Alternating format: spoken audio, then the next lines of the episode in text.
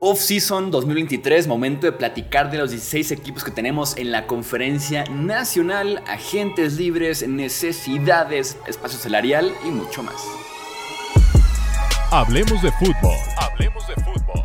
Noticias, análisis, opinión y debate de la NFL con el estilo de Hablemos de fútbol.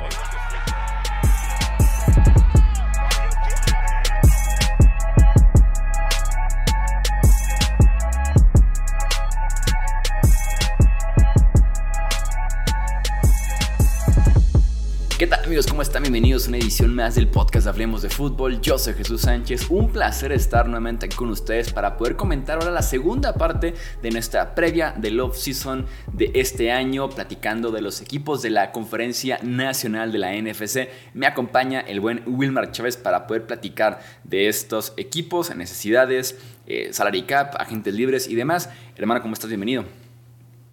Hola Michuy, qué gusto como siempre estar por aquí. Sí, vamos a hablar de los equipos que nos restan y pues nada, vamos a darle fuerte a esto. Ahora sí platicar de los 16 equipos y no de 15 equipos, como la sí, sí, sí. Menos mal te acordaste. Y encima se nos había quedado el pequeño detalle de Lamar Jackson, ¿no? Como paréntesis, simplemente me gustaría escuchar tu opinión sobre Lamar, porque no sé si viste el podcast con lo que yo subí después yo esperaría que sí consumas todo el contenido de Hablemos de Fútbol. este, yo decía que yo sí, creo, bueno, creo que van a etiquetar a la mar. Y creo que en algún punto, no sé si se llega en un acuerdo, creo que sí va a ser negociación complicada. Si dependiera de mí, yo sí le pagaría un contrato de 4 o 5 años 100% garantizado. ¿Tú qué esperas que pase y qué harías tú si fueras Eric de Costa, el gerente general de Baltimore? Espero, y si fuera Eric de Costa le pagaría a Lamar Jackson, porque además creo que si no es en Baltimore, en algún lado le van a pagar a, a Lamar Jackson, ya sea este año, sea el, próximo año, sea en dos años, sea como sea. Lamar Jackson es un tipo que merece estar entre los más, merece y vale estar entre los mejores pagos de la posición, en algún momento lo va a hacer y me parecería un poco tonto y mal manejo por parte de los Ravens si es que no es en esa organización. Ok, ¿y tú entonces crees que lo etiquetan o crees que llega un acuerdo antes de que, se de que, se convierta en agente libre? Yo creo que por efectos prácticos lo van a, lo van a etiquetar, y, y, pero pensaría que viene la extensión este año. Sobre todo el año pasado, a diferencia de hace dos años, o sea, esta temporada que terminó, sintieron mucho más cada uno de los partidos que no estuvo la mar. Sí, totalmente. Digo, casi eliminan a los Bengals en, postemporada. Con Lamar Jackson probablemente hubiera pasado un partido diferente, pero sí se sintió mucho la ausencia de Lamar. Muy bien, entonces, dejando de lado el tema de Lamar Jackson, simplemente para conocer también la opinión de Wilmer, platiquemos de la NFC. Tenemos que arrancar con los Dallas Cowboys. Agentes libres de importancia para Dallas: el running back Tony Pollard, el Titan Dalton Schultz, el linebacker Leighton Van Der Esch y el safety Donovan Wilson. Creo que el enfoque del offseason de los Cowboys ha sido qué hacer con la posición de running back. Zeke gana un mundo de dinero, se habla ya de que tendrán negociaciones, una posible reestructuración, una rebaja salarial y parece que se inclinan por la opción de etiquetar como jugador franquicia a Tony Pollard. A mí me parece una barbaridad esto si llega a suceder. O sea, para mí el tema sí que es sumamente prescindible. Entiendo que reestructurar y quedártelo, sé que complementa bien el backfield, pero finalmente va a ser prolongar pues el suplicio que ha sido tener así que en los últimos años ahí. Más allá de su nivel, lo, complementa, pero de forma innecesaria. O sea, no quiero un complemento con el nivel de Polar a veces. Yo creo que por físico y capacidad de Tony Polar necesita un complemento. Lo que creo es que no es necesario uno al costo de Elliott. O sea, tráete un tipo en tercera cuarta ronda que te sepa ganar yardas cortas, empujar el balón en línea de gol como lo hace Elliott y bloquear, que finalmente es el mayor rol que tiene Elliott ya en este punto de su carrera.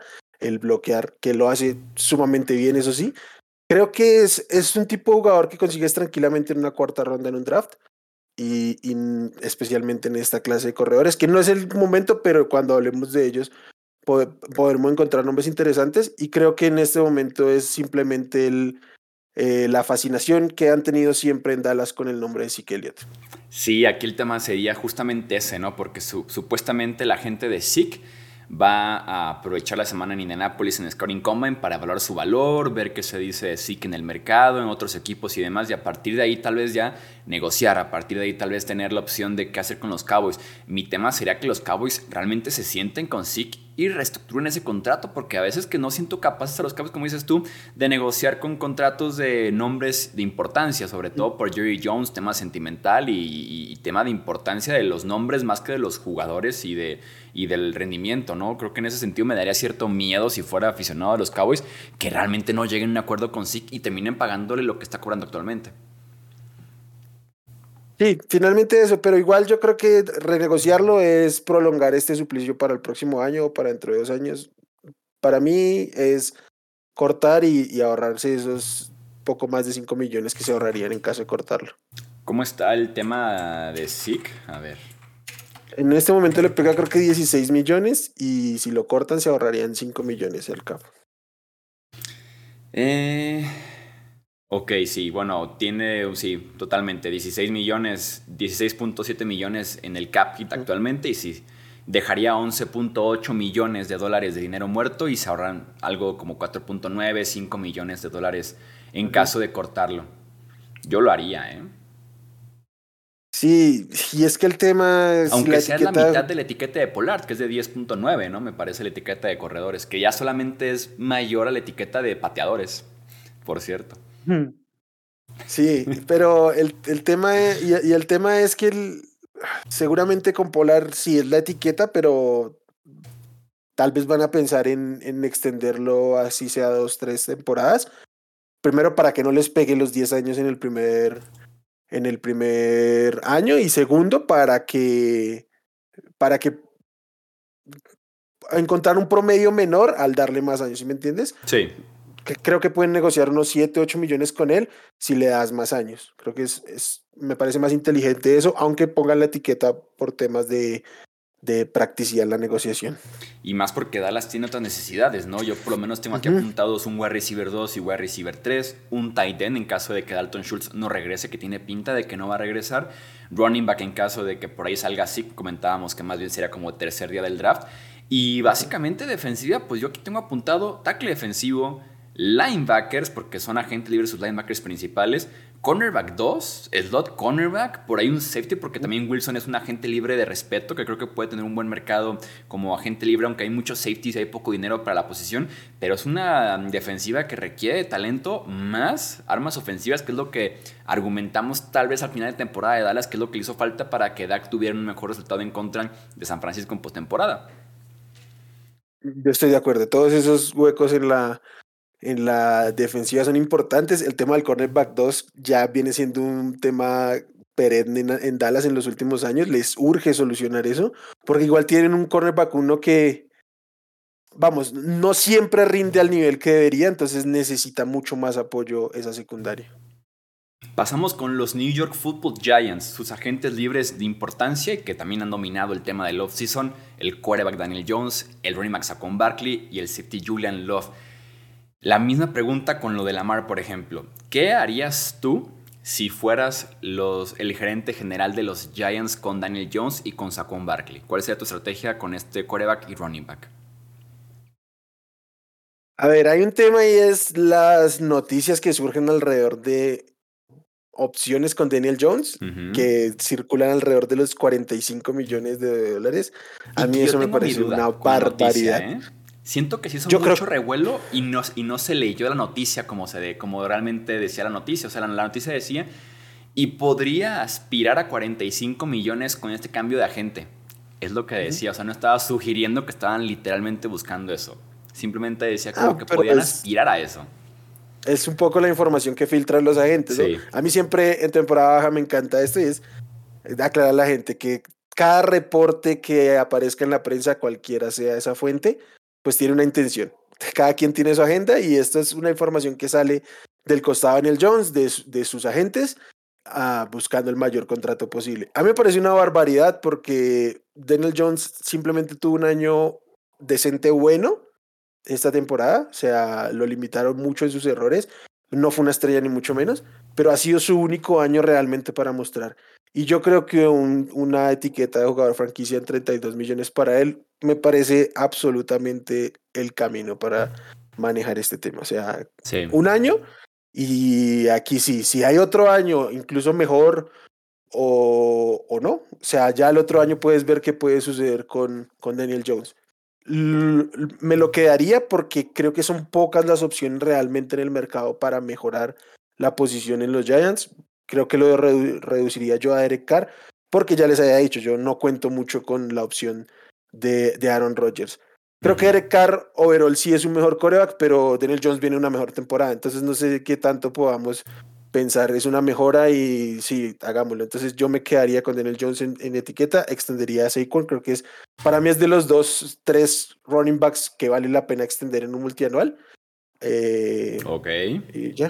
O sea, sin volverme loco, en términos de tiempo sobre todo, unos tres años, hacerlo seguramente de los mejores running backs pagos de la liga, obvio pero sí creo que Saquon es un running back de estos running backs que son diferentes, que son más que un, que un simple corredor.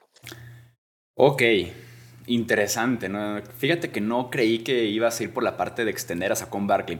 Eh, Yendo por Daniel Jones primero, aparte de que es mucho más joven que Derek Carr, ¿no? Derek Carr tiene 34, 35 años. Daniel Jones apenas va a entrar a su segundo contrato en la NFL. Te da el potencial de las piernas, que fue utilizado básicamente para ganar un partido de playoffs este mismo año en contra de Vikings. Entonces, sí, yo preferiría extender a Daniel Jones en lugar de buscar, por ejemplo, a Derek Carr. Y si cualquier otra opción de offseason, Lamar Jackson está con Baltimore, Gino Smith seguramente va a estar con Seattle y Aaron Rodgers tiene actual contrato con los Packers. Estoy de acuerdo en que la etiqueta puede ser el camino con Daniel Jones para ver qué tanto sigue mejorando, si llegó a su techo ya, si la relación Brian Dable y Jones se sigue desarrollando, qué tanto siguen creciendo los dos juntos, si el mismo Brian Dable dice quiero un nuevo coreback y trabajar con alguien diferente, no alguien que ya estaba aquí cuando yo llegué, me pidieron rescatar de alguna forma. Entonces, la etiqueta es la opción.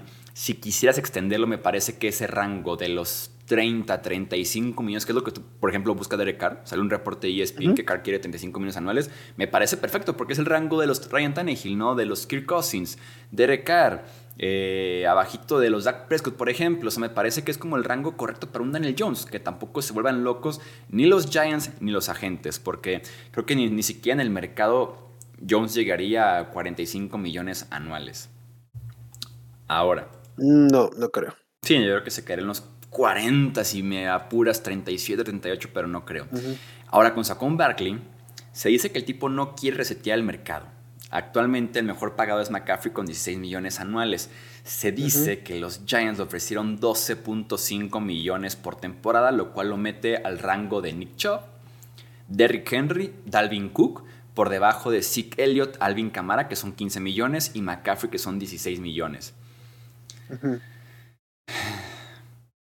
Yo hace rango, Es que yo el rango de los 15, 16 no llegaría, al rango de los 12, 13 tal vez sí, y un contrato de muy corto o nada más dos temporadas garantizadas, ¿no? O sea, porque no deja de tener un historial de lesiones a con Barkley. Lesiones tontas, o sea, lesiones accidentales de alguna forma. Ya viene de probar que se mantuvo sano la campaña anterior y fue muy bueno. O sea, con Barkley es un tipo diferente, es un talento especial, pero a mí me sigue incomodando mucho el pagarle un running back. O sea, con Barkley, sea McCaffrey, sea el que sea. Ok, a mí lo que más me molestaría es el tiempo, o sea, yo creo que mm, por más élite que sea, no le daría más de cuatro años a un running back, en el que dos años y poco más sea garantizado. Creo que ahí se vuelve manejable más allá del valor. Creo que el, el valor finalmente aquí en estos contratos es de dos, uno o dos millones, realmente es lo que varía, dos millones y medio. Eh, que te alcanza para contratar un jugador más, ¿sí? O sea, creo que e, este rango de un millón, dos millones más puede estar un poquito sobrevalorado. Pero el problema con los running backs es cuando le das un contrato de cinco o seis años, como a Camara, como a Elliot, que, que te amarras. O sea, ahí es donde está el, problema. Para mí sería un contrato de cuatro años en el rango de sí, 13, 15 millones y dos años poco más garantizado. No, no más de ahí y necesidades de los Giants, pues no hay un centro bajo contrato, tres linebackers agentes libres que jugaron muy mal aparte, cornerback 2 y 3, safety en caso de que no regrese Love, que jugó creo que decente bien la temporada anterior. Pasamos con los Eagles, dime, dime, dime. Quizá, quizá un wide receiver, quizá, digo. Ah, es cierto, wide receiver, claro, pues no hay nada en la posición de wide receiver. No, tienen absolutamente nada. Es The Walking eh, Dead versión wide receiver. Y creo, ya lo habíamos dicho en algún punto de algún podcast aquí, sumamente prescindible el contrato del, del ratero de Kenny Golay. Que ya lo planean cortar, ¿eh? Y qué tal, le van a liberar creo que 4 millones y dejar dinero muerto 14, pero mejor eso a seguirle pagando. Claro, de tenerlo ahí. Mejor eso verle la cara todos los lunes. Este, hablemos de los Eagles, el campeón de la NFC. Voy a leerles la lista de agentes libres de los Eagles, titulares. Titulares solamente de Filadelfia. Running back Miles Sanders, el guardia Isaac Seumalo, el centro Jason Kelsey, los edge Brandon Graham, Robert Quinn, los tackles defensivos Fletcher Cox, Javon Hargrave, los linebackers TJ Edwards, Cassie White, el esquinero James Bradbury y los safeties Chauncey Garner Johnson y Marcus Epps. Tienen una lista de agentes libres tan importante. Aquí la pregunta es, ¿la ventana se le cierra a Filadelfia después de solamente una aparición en el Super Bowl con esta nueva generación de jugadores? Con esta lista de agentes libres? No sé si te acuerdas que cuando hicimos el episodio de los regalos de, de Navidad, te dije que yo a los, a los hijos les iba a dar salud porque su ventana se iba a cerrar muy rápido. Bueno, pues aquí hay gran parte de ese motivo. Muchos de estos agentes del libre seguramente no los van a poder retener porque vienen de temporadas bestiales y, y pues vienen de un Super Bowl. Por ejemplo, con James Bradbury no cuento lo más mínimo en este equipo porque seguramente va a ser correr uno en algún lado. Vamos jugando a se va, se queda. Ahí te va. Sí. Solamente me respondes eso. Ya sea porque los Eagles no lo quieren o porque tienen muy buen mercado allá afuera. Miles, Sanders. Eh, Creo que se queda. Isaac Segumalo, el, el guardia. Se queda. Jason Kelsey, el centro se queda por hacerle un favor al equipo. Si es que no se retira también, ¿no? Si no o, se retira o se queda con rebaja. El Edge Brandon Graham. Se va. Creo que también le pudiera hasta retirarse. Eh, Robert Quinn. Eh, creo que se va y también creo que puede coquetear el retiro. Sí, no fue tan bueno Robert Quinn con Filadelfia. Eh, Fletcher Cox. creo que se queda. Javon Hargrave, el tackle defensivo. Creo que se va. ¿Crees que va a ser buena gente libre Hargrave? Eh, los linebackers TJ Edwards y Casir White. Creo que TJ Edwards se va a ir. Mm, no le, creo que les alcance y está en una edad buena para tener un buen contrato. Sí, White jugó eh, mal, básicamente. O sea, sí, titular sí, White. Sí.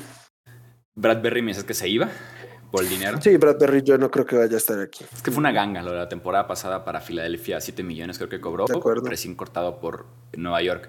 Eh, Chauncey Garner Johnson, otro buen agente libre, ¿eh? Oh, qué buena agente libre. También creo que puede cobrar mucho. Es que está, estaba cobrando menos de un millón de dólares y no tiene sentido. Y Marcus Epps, el otro safety. Mm, creo que con Epps pueden llegar a un buen acuerdo. Eso deja necesidades, creo yo.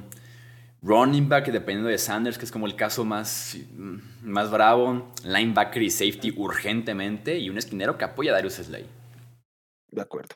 Está, está complicado para Philly este offseason. Eh, tenemos a los Commanders. Eh, Carson Wentz ya fue cortado. Dime. Lo bueno es que tienen dos picks de primera ronda, ¿no? O sea, no tienen que volverse locos en este momento. En el caso de Filadelfia. Eh, Commanders, Carson Wentz ya, fue cortado. Guardias y centros, agentes libres. Cole Holcomb, el linebacker, también es agente libre. Taylor Haney, es agente libre. Eh, ¿Cómo es el caso de Washington? Eh, complejo. no tienen coreback. Parece. En este, momento sería este. Ah, de segundo año, ¿cómo se llama el ¿Quién? El, el coreback de, de, de North Dakota State. ¿Sam Howell? De, ah, Trey Sí, Sam Howell, Sam Howell, Sam Howell. Ah. Sam Howell, Sam Howell. North Carolina. Sam Howell, Sam Howell. Sí, North Carolina, sí. Eh, sería él. sí. North Dakota, un pues, tipo, un tipo de quinta ronda y con la, el profundo repudio que ha tenido Ron Rivera durante su carrera con los corebacks jóvenes. Eh, yo pienso que van a quemar alguna bala, no sé en quién, pero creo que algo van a hacer ahí. Han sido claros, ¿no? Diciendo que Howell es hoy por hoy el quarterback 1, que no es sinónimo de titular para la, para la temporada y que van a ir sí o sí por un veterano. Yo creo que va a ser un tipo Andy Dalton, un Bridgewater, ¿no? Porque aparte hay muy pocas opciones. Sí, ellos estuvieron a punto el año pasado con Jimmy G. No sé si puede hacer otra opción aquí de nuevo. Sí. Creo que, que sí podría ser. Además, podría ser un tipo del que se les amoldaría ahorita el perfil, eh, no sé, como cuidar un poco el balón. No sé. Partiendo de ahí es, es muy complejo. Vienen de un, de un strike muy grande con Carson Wentz. O sea, perdieron dos picks de, de segundo día con él ahí y no les ayudó en lo más mínimo. Entonces, desde ahí hay un problema. Y pues tienen baches en, en líneas, casi en todas las líneas. O sea, sacando el, el frontal, y, y, con frontal me refiero únicamente a la línea defensiva porque ni siquiera los linebackers son buenos. Eh, tienen muchos huecos que subsistieron ahí con un récord decente mucho tiempo, pero no es un buen roster. Sí, la secundaria es muy mejorable, al igual que el interior de la línea ofensiva. Daron Peña fue etiquetado, que bueno, también se va por ahí un buen agente libre, pero insistimos, es lo mismo, ¿no? Front seven o línea defensiva, que es lo que tienen muy, muy fuerte los Commanders. Seguimos con los Chicago Bears, agentes libres de renombre, pues realmente muy pocos, porque el roster es pobrísimo, ¿no? Ronnie McDavid Montgomery y el wide receiver en Kill Harry por ahí. Es un off-season importantísimo para Chicago porque tienen 100 millones para gastar y porque tienen también mucho capital de draft, incluyendo la primera selección global. Necesidades de Chicago. Un wide receiver uno de verdad. Porque creo que Darnell Mooney no lo es, Chase Claypool tampoco lo es, de momento no lo es por lo menos. Eh, línea ofensiva, tackle izquierdo, tackle derecho, running back en caso de que Montgomery no regrese, que parece que no va a regresar. Y toda la defensiva Creo que se puede salvar la defensiva secundaria, esquinero y safety, pero tackle defensivo, defensive end, linebacker, sin duda alguna que es necesidad también para Chicago. Sí. Yo lo, mencionaste a Montgomery, yo sé que yo, no creo que regrese y yo no lo haría, no soy fan de, de él como corredor, pero diría que contrario a lo que suele hacer Chicago, que no se enfoquen en mantener ahorita un buen cuerpo de running backs. Yo sé que les encanta correr la bola, pero tienen muchos lados por donde hacer como para hacer eso. A mí el tema de, de, Claypool nunca me gustó porque creo que les hacía más falta el pick para tratar de conseguir un, un verdadero wide receiver uno. Creo que, que Darren Mooney lo puede hacer bien en su rol, pero para nada es, es un, un wide receiver uno. La línea ofensiva ha sido un problema tremendo. Le invirtieron cuando llegó Teven eh, Jenkins para subir y ni siquiera pudo terminar jugando en la posición para la cual lo draftearon. Ah, no sé, hay muchos. excelente guardia, pero pues lo trajiste para jugar aquí izquierdo. Claro, y, y, subiste para, para tomarlo. No suele subir para tomar un guard. Por más que fuera segunda, segunda ronda. Entonces, mm, sí, no les han salido, no les han terminado a salir bien las cosas. El dinero, pues, obviamente eh, da valor, pero están en problemas porque tienen dinero en una de las peores camadas de agentes libres de los últimos años. Es realmente escaso el, el talento grande, por así decirlo, los, y probablemente los cinco o seis grandes nombres van a volver a sus equipos, al menos como, como jugadores franquicia. Entonces, pues a ver cómo capitalizan el draft pero creo que en un punto de la, de la temporada baja van a terminar sobregastando por eh, cumplir los límites de gastar dinero. Sí, es una clase pobrísima de agentes libres. Creo que puede ser un caso similar al de los Jaguars del año pasado, que tienen mucho dinero, no cualquiera quiere ir allí y no hay tanta gente, entonces terminan sobrepagando a algunos jugadores para, para poder llenar puestos incluso de titular. Los Lions, agentes libres de Detroit, el running back Jamal Williams, el wide receiver DJ Chark, el tackle defensivo Michael Rogers que ya fue cortado y el linebacker Alex Anzalone. Eh, creo que lo principal para Detroit debería ser defensiva, ¿no? O sea, esta defensiva que parecía que la temporada anterior jugó mejor conforme fue el cierre de campaña, vino de menos a más, más como por esfuerzo y esquema de Aaron Glenn que por talento, porque básicamente necesitan todo menos un edge, porque está ahí Aiden Hutchinson, ¿no? Que fue tomado en el top 2 del draft anterior. Fuera de eso es un edge opuesto a Aiden Hutchinson, tackle defensivo, linebacker, cornerback y safety. O sea, prácticamente cada posición de la defensiva hay que mejorarla en Detroit sí o sí. Y en cambio del otro lado, salvo el tema Jared Goff, creo que es difícil mejorar cualquier línea. O sea, tienen una línea ofensiva súper sólida. Eh, ahora con, con Jamison Williams en su segundo año ya recuperado, esperemos que tenga un mejor cuerpo de, de receptores. Por ahí en Titan sí les podría faltar, pero en defensiva sí les hace mucha falta. El tema cornerback ha sido un problema y desde y hasta pifiaron en un pick 3 tratando de solucionarlo. Entonces creo que podría venir por ahí la mayor necesidad ahorita, pero en general, sacando de verdad Hutchinson, eh, batallaron mucho y por eso les metían 30 y 40 puntos el año, el año pasado. Entonces tienen que quizá enfocarse mucho ahí. Si en algún momento se les brinda la oportunidad de mejorar a Jared Goff, lo pueden hacer, pero por lo demás creo que defensiva full toda la, la offseason para ellos. ¿Buscaré retener a Jamal Williams? Se habla que con Daniel Swift también. Se habla de que la relación por ahí podría terminar como hasta en un cambio este offseason.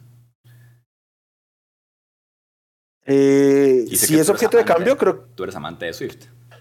Soy amante de Swift, pero si es objeto de cambio de Swift, me parece un reemplazo súper cumplidor.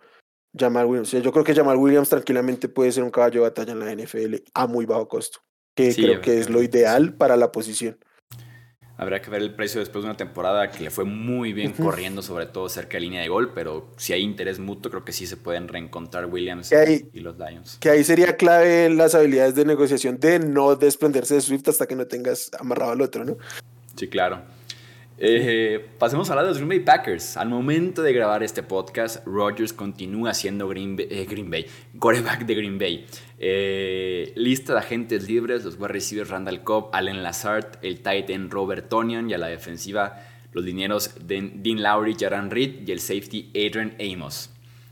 La misma pregunta. Si tú fueras Ryan Gutekunst, gerente general de Green Bay, ¿qué harías con Aaron Rodgers y con Jordan Love este offseason? Eh, para mí el tema de Jordan Love es un poco perdido porque no, no le veo valor de cambio. Eh, entonces me quedo en el tema Rogers y pues qué te digo, yo sigo creyendo que para todas las partes lo ideal es que Rogers se mantenga aquí. No sé qué tan fracturada pueda estar la, la relación. Eh, creo que es es absurdo el costo de soltar a Rodgers. O sea, sé que cada vez parece menos que le ponen cuidado al, al salary cap y todo el tema, pero a, a, mí me sigue costando pensar en que un equipo asuma tan, tal costo por un jugador que no va a ser parte de su roster. Y que yo estoy muy de acuerdo con algo que tú planteaste en, en el podcast sobre Rodgers. Eso. Que está su valor en este momento no es el más alto. O sea, si los Packers están esperando dos picks de primera ronda y a Sos Gardner, están completamente errados en el valor que esperan por un tipo de la edad de Rodgers, de la actitud de Rodgers y de la temporada que viene Rodgers, porque sí, él tuvo dos temporadas a nivel MVP, pero ahí creo que puede haber cuestionamientos eh, sobre su nivel, pero especialmente sobre su competitividad en este momento de su carrera. Tiene un cap hit este año de 31 millones, tiene un ingreso en cash de 60 millones, alguien tiene que pagarle esa cantidad de este mismo año, 60 millones. Eh, como decía en el podcast y como es ahorita, en mi opinión, Rogers no tiene un valor tan alto en un cambio. 40 años viniendo de la campaña que viene, como dices tú, la actitud, que el tipo se te retire en cualquier momento, que esté coqueteando, jugando con el retiro, si vuelvo o no, que tenga de eh, prisioneros a los Packers de alguna forma cada off-season. Yo no quiero eso en mi equipo. O sea, de verdad que se me hace un sacrificio que no estoy dispuesto a hacer teniendo una clase de draft tan buena en corebacks y por ahí un Derek Carr, si quieres un veterano cumplidor, ¿no? Entonces, a mí me da mucha flojera el tema de Rodgers. Yo no lo, yo no lo buscaría si fuera Raiders, si fuera Jets. Eh, si fuera un equipo de la NFC, a menos que fuera, no sé, San Francisco, buscando esa pieza que me dé el Super Bowl, básicamente. Eh, creo que Green Bay, con todo y que esté muy peleado, con todo y que esté muy harto, que quiera ver ya a Jordan Love, porque es el último año del contrato de Jordan Love, este 2023, creo que están cada vez más cerca de la posibilidad de simple y sencillamente quedárselo. Sí, yo creo y lo que creo es que podría llegar en algún momento de la temporada, una de la, de la temporada baja, una decisión más bien de Aaron Rodgers de, ok, no pude salir de ahí, pues no vuelvo. Yo tengo mis dudas, o sea, entiendo que Rodgers está en un plan soy diferente, que la oscuridad, que los retiros, que la selva, la luna y demás, ¿no? Pero creo yo que ni el ser humano más espiritual renuncia a 60 millones de dólares en un año. Estoy de acuerdo y creo que... Espiritual, y retirarse sería eso. Y yo creo que Aaron Rodgers en sus últimos dos, tres años ha dado muestras de que le sigue gustando mucho el dinero. Sí, claro, le gusta lo verde, porque si no, no buscaría el contrato que firmó de 150 millones y por tres años, ¿no? Que, fue, en, efectos prácticos, fue una extensión de 124 millones en dos años. Entonces, o sea, le gusta y si por eso tienen que soltar jugadores y por eso tienen que hacer un montón de cosas en la franquicia, él le tiene bastante sin cuidado el tema. Eso es, aparte eso es, o sea, él le vale. A él ahorita los Packers le valen ya. Da esa sensación por lo menos. Entonces, es complicado. Y necesidades en este roster, pues un wide receiver uno de verdad, un tight end uno también, y por lo menos eh, línea defensiva que fue en el juego terrestre, defensive end y también tackles defensivos. De acuerdo. Hablemos de los Vikings. Eh, pocos agentes libres, Alexander Matheson en el corredor, Irv Smith, el Titan y el esquinero Patrick Peterson. Eh, yo iría también 100% por esa defensiva, sobre todo línea defensiva, por dentro y por fuera, y también la secundaria completa, o sea, esa defensiva no paró a nadie el año pasado, defensiva 32 en jugadas, en yardas por jugada permitida, esa defensiva tiene que ser eh, centro ahí de atención y enfoque de Vikings este offseason. De acuerdo, es que es el mismo problema de los últimos dos años, probablemente con los Vikings. Una defensiva que carece mucho de talento. Patrick Peterson tuvo un resurgir, pero parecía estar acabado. ¿Qué tanto le puede durar ese segundo aire?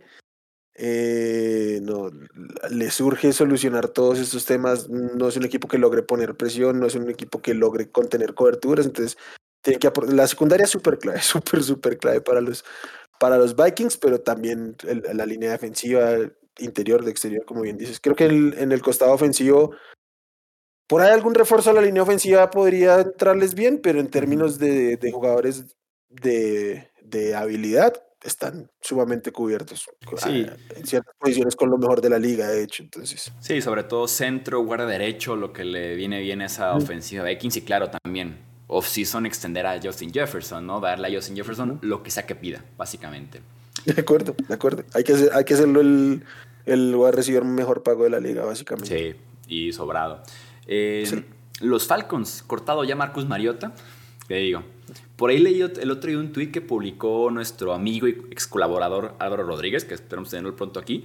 Decía, Marcus Mariota va a ser cortado porque no cumplió con lo que se esperaba. Yo no esperaba nada de Mariota. No esperaba absolutamente nada de Mariota. Era justo ser cortado, era obvio que iba a fracasar porque ha fracasado en cada equipo en el que ha estado. Eh, pero bueno, cortado ya. No hay confianza todavía al 100% en Desmond Reader, que eso va a ser un tema interesante en este off-season.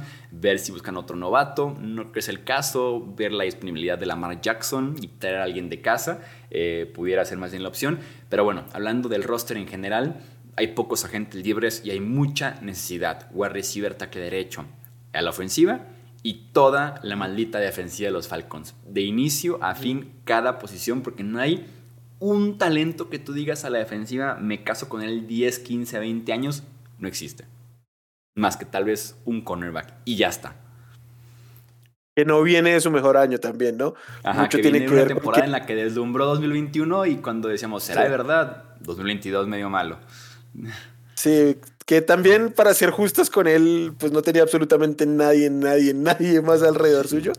Y no es el mejor escenario para que un cornerback brille y es extraño que brille como, así como lo hizo, pero sí, este equipo es AJ Terrell, eh, Grady Jarrett los dos, tres años que le puedan quedar y ya. De resto, todas y cada una de las piezas en esta defensiva es sustituible de alguna manera y en la ofensiva no se quedan cortos, no, no tienen un especial cuerpo de running back, no tienen eh, receptores más allá de, Drake London, no tienen coreback, tienen problemas en la línea ofensiva, o sea, es un equipo completo.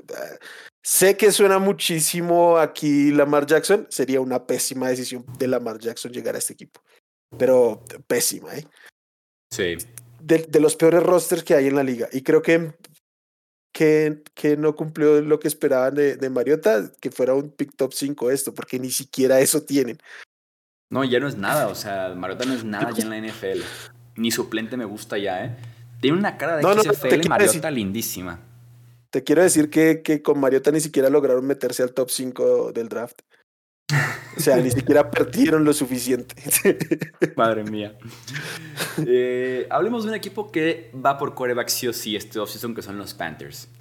Entre agentes libres de importancia, Sam Darnold, de hecho, Bernie McDonta Foreman, el centro Bradley Boseman y por ahí la imagen Corey Littleton.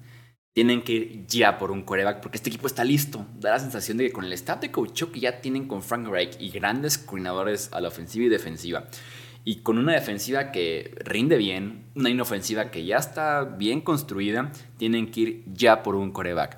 Saca tu bola mágica, Wilmer, si es que tienes una. Si no, te la inventas. ¿Quién es el coreback de semana uno de estos Panthers? Uf.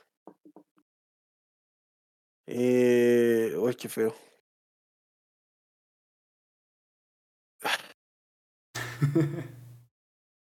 Perdón. Es que, me, es que me, encantaría decir Derek Carr, pero la verdad no lo veo. Ah, es que a mí Derek Carr me suena demasiadísimo a los Jets. Sí, tiene sentido. Tiene una pinta demasiado grande de Jets. Y es que no es una gran clase de, de ¿cómo se llama? De, de agentes libres, corebacks. No, si no es Derek Carr en la agencia libre no es nadie, porque Junior Smith ya está amarrado. No, no creo. Podría ser el otro nombre importante. Y el, y el otro es Jimmy, que tampoco me fascina. Pues. Se me olvida constantemente Jimmy, ¿eh? me estoy dando cuenta de eso. Sí. Eh... Van veces que ni lo menciono, y si es un agente libre decente en coreback. Yo sinceramente creo que, que el coreback en semana uno va a ser Sam Darnold de nuevo, porque creo que, que su su apuesta va a venir vía draft.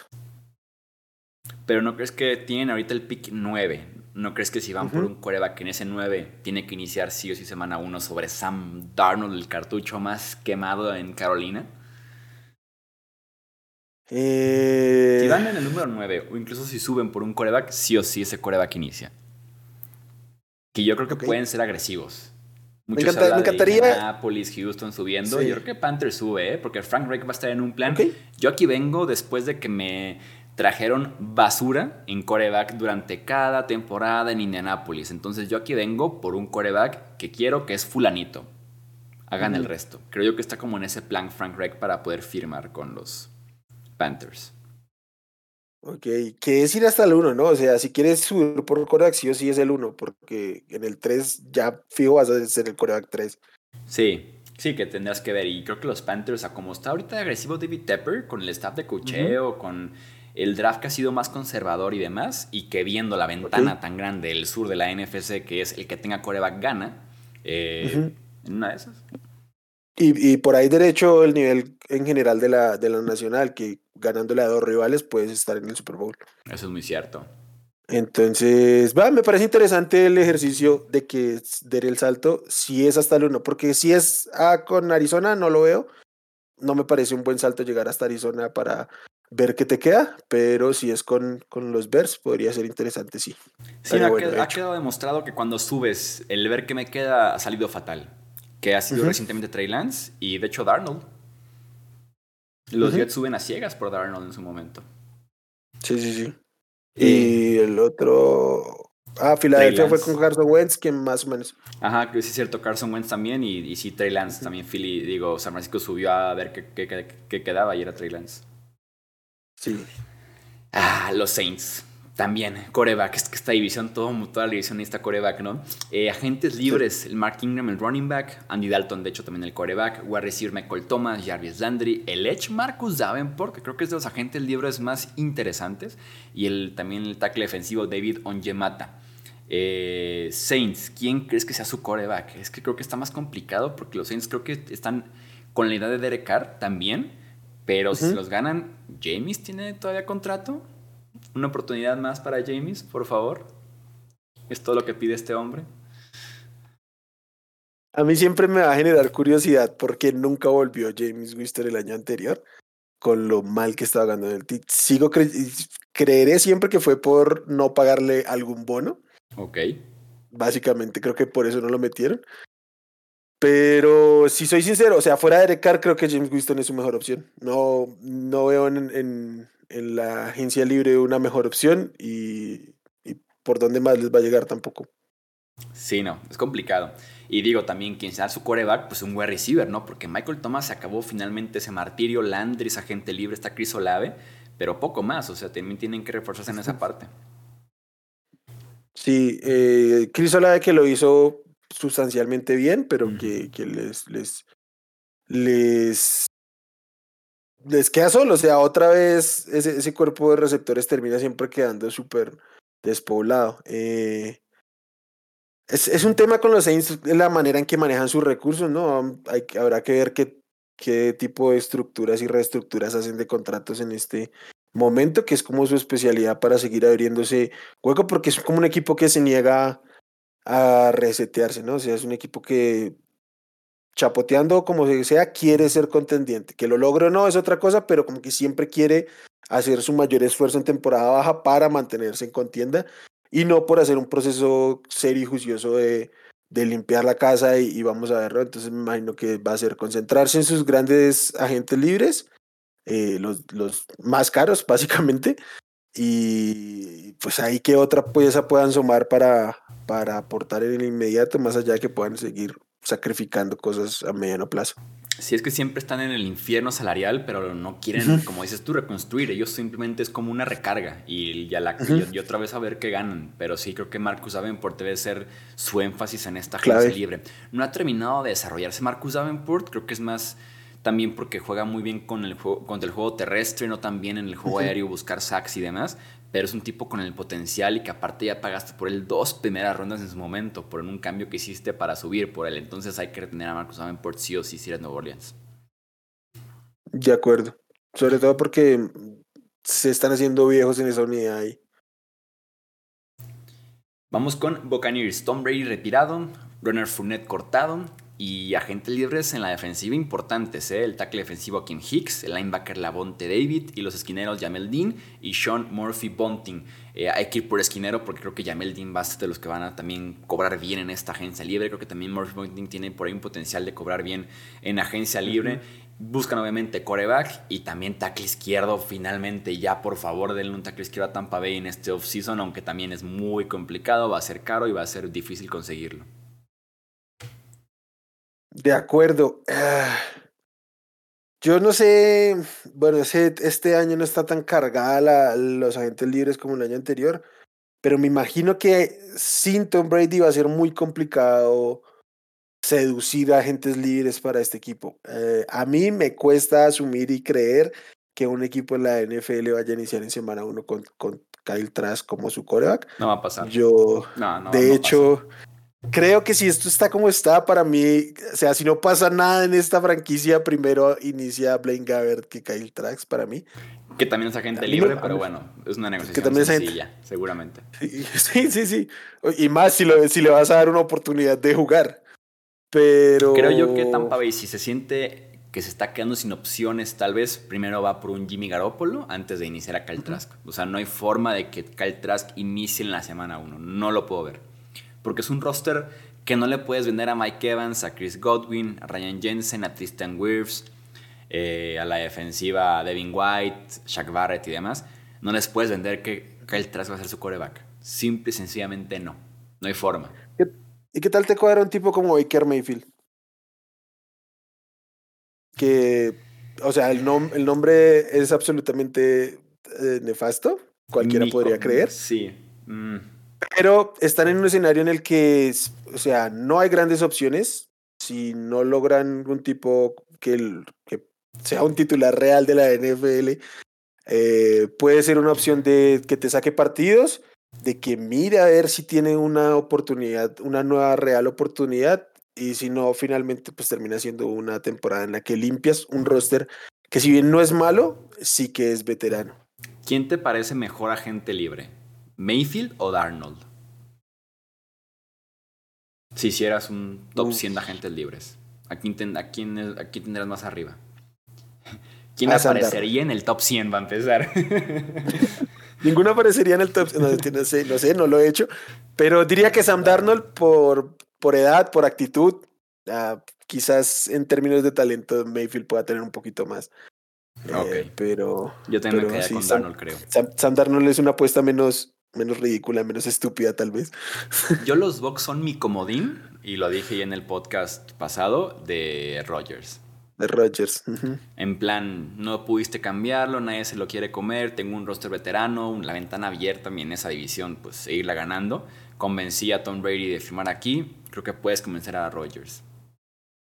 Creo. En em, caso de que Green Bay diga, ok, mi plan de no cambiarlo a la NFC se fue al carajo porque no hay nadie en la americana que se lo quiera comer, ver que hay en la NFC. Sería mi comodín, así como que tú digas el bombazo, así de que, wow, nadie se lo esperaba. Tampa Bay yendo por Rogers, creyendo que pueden no reconstruir, sino más bien recargar el roster, porque es un roster muy bueno todavía. Es un staff malísimo de coaches, pero es un roster muy bueno. Eh, sí, tengo un gran asterisco para esa teoría y son 58.5 millones que está arriba del cap los Buccaneers en este momento. El cap no existe. no, en una se pueden comer cada parte del contrato los Packers, ¿no? El, cap existe, no, no, no digas mentiras, Chuy. Hay que hacer muchas cosas para limpiar 60 millones, ¿no? Algunas muy fáciles, como cortar a, a Lady Fournette, por ejemplo, pero eh, hay que moverle para, para hacer esto. Y, es que de los 58, Brady dejó 35. Ese es el problema, dejó 35 muertos Brady. Ese es, ese es el tema. Y es que em, ah, no, no, sé cómo sea esto porque eh, la gente muchas veces no lo menciona, pero reestructurar contrato lo que, lo que implica es firmar cheques. Entonces necesitas un dueño dispuesto a firmar cheques. Uf, tipo, la de los Saints. están en una isla escondidos de todos, o sea. En el contexto Manchester United a la venta, pues, pero que todo el mundo los quiere fuera del United y muy pronto los Buccaneers, básicamente. Sí, entonces hay muchas aristas como para. Es que finalmente tú sabes que yo estoy muy fuera del tema Rogers. Pero, Lo puedo notar. Pero aquí, aquí particularmente me brinca mucho el número. Sé que siempre hay algo que se puede hacer, pero, pero tiene implicaciones que, que estén así en este momento. Creo que podría ser un Jimmy Garoppolo, básicamente. Sí, podría ser. Alguien baratito y que tal vez firme más adelante viniendo de lesión, ¿no? Eh, vamos al oeste para cerrar. Cardinals. Eh, veremos si DeAndre Hopkins es cambiado, AJ Green se retiró, Will Hernández, el guardia, es agente libre, Zach Allen, el tackle defensivo, el esquinero Byron Murphy. Eh, básicamente también toda la línea ofensiva, wide receiver necesidad y también casi toda la defensiva, porque su mejor defensivo fue JJ Watt la temporada pasada y también ya está retirado. Te, voy aquí yo a devolver la, la dinámica de preguntarte, ¿cambiarías a, a DeAndre Hopkins en este momento? Sí, no tiene sentido quedártelo. Que te puedan dar por él a los 30 años y con ese contrato una segunda ronda, ¿te gusta? Lo cual sería inteligente porque conseguiste más por él ahorita que ya está desgastado 30 años y demás y cuando lo que tú pagaste originalmente por él más joven y demás. Pero sí, no, no tiene sentido quedarte de Andre Hopkins para que le lance pases Colt McCoy de semana 1 a semana 8. ¿Para qué? Es que creo que, que, ese es el punto. Parece una temporada que por, por roster, por coreback, por cocheo nuevo, eh, es una temporada sumamente de transición. ¿Para qué te quedas ese contrato y la edad de Andre Hopkins y no tratas de sacar el probablemente el máximo valor que pueda tener de aquí al resto de su carrera? O sea, nunca más lo vas a encontrar más caro. Y si de por sí se sentía transición, creo yo que la firma de Gannon como head coach te deja súper incómodo, ¿no? Porque es la firma de un tipo que sí fue una buena defensiva que, que decíamos, ¿no? No enfrentó a nadie y que aparte viene de comerse en el Super Bowl 31 puntos y, y con ajustes absolutamente básicos que nunca pude identificar. Entonces. Es una, firma, es una firma incómoda ahorita. O sea, te deja una sensación malísima. Si de por sí decíamos ya desde enero, este es un roster muy malo, Keller Murray, transición, año perdido y demás. Puta, traes a Ganon después. O sea, es como. Mmm, cero esperanzas, básicamente. Cero ilusión. yo estoy muy ahí, entonces yo también sacaría el mayor valor posible por de Hopkins en este momento. Aprovecharía el hecho de que lo pueden cambiar ya sin, sin cláusula de, de no trade. Y pues básicamente a pensar un poquito en el mediano plazo, porque con tu coreback lesionado ya tienes que estar pensando en, en, el siguiente año. Sí, lo que me intriga, fíjate, de Ganon, que comentaremos más bien como en las previas de temporada, ver qué hace con Isaiah Simmons, con Seven Collins, ¿no? Ver, ver, cómo los puede convertir en algo. Creo que en ese sentido tiene potencial un poquito. Eh, los Rams, agentes libres, Baker Mayfield, el tackle defensivo de Sean Robinson, Boy Wagner cortado y sus dos safeties, Taylor Rapp y Nick Scott, también son agentes libres. Eh, hay que ir por los dos guardias, creo yo, mejorar esa línea eh, ofensiva y también defensiva, o sea, tackle defensivo, edge, safety, esquinero sobre todo si Jalen Ramsey es cambiado y parece que no es más bien si es cambiado, sino cuándo se ha cambiado. ¿Cuándo se ha cambiado? Eh, ¿Cuánto vale Jalen Ramsey en un cambio? Eh? 28 años, supuestamente quiere nuevo contrato, porque con el contrato que tiene ahorita de tres temporadas súper baratas, su valor es altísimo, pero ya adquirirlo y darle un nuevo contrato, pues es muy diferente el cambio. ¿Cuánto valdría hoy en día Jalen Ramsey? Una yo primera. Creo que si le yo creo que sí le sacan una primera a alguien. ¿eh? Creo que es una primera, incluso un poquito más. Una primera y una cuarta, tal vez. Una primera y una quinta. Depende de la primera. Pero sí. Depende de la primera exactamente. Si, hablamos de los 20, que me encantaría un equipo contendiente buscando Ramsey adelante. En los 20, dame sí entonces una cuarta, ¿no? Si eres Filadelfia, por ejemplo. O sea, imagínate Jalen Ramsey en Filadelfia. En New England. Filadelfia es el 30, ¿no? Sí. Sí, ah, creo que por ese orden sería tipo una primera y una tercera, casi, yo creo. Y tiene pinta de que va a ser cambiado los Rams para liberar espacio y para recuperar un poco de pixel draft, porque ese roster lo necesita. ¿Quién decía que falten pixel? Sí, sobre todo porque lo que les terminó costando fue la profundidad, ¿no? La, la primera lesión y se les acababa la carrera. Finalmente luego se lesionaron todos, pero ante la primera lesión la, la, la temporada prácticamente estuvo en la basura. Entonces, tienen que robustecer la profundidad pues, con, con, urgencia. Y que tiene pinta de que si no es una, una buena temporada, pues la próxima campaña se nos retira Aaron Donald, se nos retira Sean McVay, ¿eh? Y a esos Rams se les acabó, pero feo el corrido después de un Super Bowl. Pero bueno, creo que vale mucho la pena al final de cuentas hacer ese all, ese all in. Cuando, cuando tienes un Super Bowl, valió la pena cualquier proceso que hayas hecho para llegar ahí. Sí, y más si te vas y dejas la casa incendiándose, pues mejor, ¿no? sí, tal cual. Este, vamos con 49ers. Jimmy Garoppolo es agente libre, el tackle de hecho Mac McGlinch es agente libre y a la defensiva de renombre el linebacker Aziz Al-Shair, el esquinero Emmanuel Mosley, el safety Jimmy Ward. Es una buena clase de agentes libres en la posición de safety y no se paga mucho en safety, entonces veremos qué tal necesidades de este equipo de Niners. Yo diría ataque derecho en caso de que McGlinchey se vaya, que parece casi un hecho. El interior de la línea ofensiva les urge también, básicamente. Y la defensiva secundaria casi completa, safeties y cornerbacks.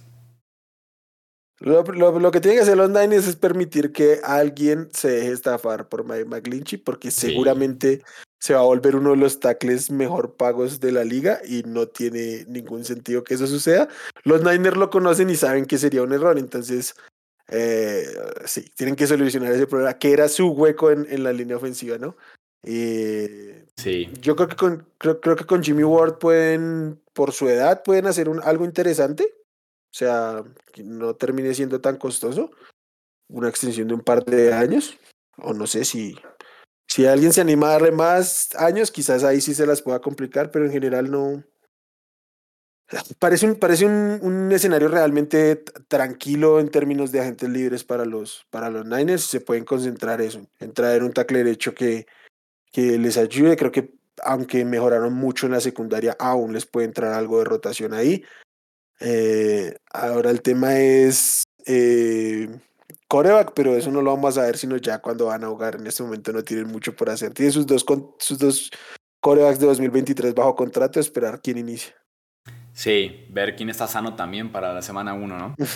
Eh, y para cerrar, Seahawks, agentes libres, Gino Smith, que parece que están, hay un interés mutuo fuertísimo para renovar ese contrato, Rashad Penny, el corredor, el centro Austin Blake, que se acaba de retirar, y también el Bruce, Bruce Irving, el Edge. Eh, creo que es más bien aquí el enfoque defensivo, ¿no? Porque también esa defensiva de Seattle no paró a nadie la temporada anterior. Especialmente el concentrarse en el, en el frontal, ¿no? O sea, creo que la secundaria con lo de, con lo de Woolen le salió bastante bien y eh, tienen ese handicap de estar pagando barato atrás para, para tener talento superior a su precio. Entonces se pueden concentrar un poquito en, en tener gente que presione, que hace un par de años no tienen realmente gente que esté presionando constantemente. Mm, o sea, parece que que en, que en ese, en ese front seven es Brooks y poco menos, entonces creo que puede ir por ahí los tiros para reforzar esa, esa, como ese núcleo defensivo en el interior. Sí, creo que solamente Jordan Brooks vale mucho la pena. Veremos, se habla del regreso de Bobby Wagner, estaría, estaría bien. Y pues lo que hizo durante un momento Uchenna Ngosu, ¿no? Que fue por ahí un pass rusher interesante, por lo menos para Seattle, que está en una posición también muy linda, ¿eh? Una, un pick top 5 del draft, sin la necesidad urgente de coreback, aunque también cuando estarás otra vez en esa posición como para no ir por un coreback más joven que Gino Smith a pesar de que lo renueves. Y tienen todavía otro pick en la primera ronda como para buscar front seven sin duda alguna aprovecharse esa parte. En una de esas entre que todo mundo se pelea por coreback al principio del draft te cae Jalen Carter no te cae Will Anderson no sé te cae el mejor defensivo del draft y bienvenido cualquiera de esos dos el Carter te cae, pero preso, ¿eh? en caso de que esté libre para la noche del draft. eh, sí, aunque yo debo decir que yo sería muy fan si toman a, Anthony Richardson en el pick, en el pick ajeno. O sea, o si se pueden bajar del pick 5 y seguir especulando y quedarse con aquí. De hecho, creo que a ellos les podría convenir mucho porque yo me imagino, como veo el panorama del draft, es que yo creo mucho que Indianapolis es el equipo que va a terminar subiendo al pick 1. Entonces, veo muy viable que para el pick 5, que es el de los Seahawks, estén fuera los dos principales corebacks y los dos principales jugadores de la clase. Entonces, ahí me parece el escenario ideal para irse. O sea, si alguien quiere subir, irse de ahí, porque creo que sí es muy distante los dos primeros jugadores del draft que, que los demás, entonces acumular algo de pick sería valioso para ellos. Y que igual no les termina de, sobrar profundidad por, por casi ningún lado. ¿Hasta qué número te deja cómodo el tema de Gino Smith anual? ¿Cuál sería tu tope en la negociación? ¿También el mismo rango que Daniel Jones? ¿Un 32, 35? Daniel Jones, 32, 35, quizás un poquito arriba de los 35 hasta ahí es que vino de menos a más, pero también, digo, vino de más a menos, pero también la protección de Gino Smith vino de más a menos. Creo que tuvo mucho que ver esa parte. Y no sí, creo, con juego terrestre.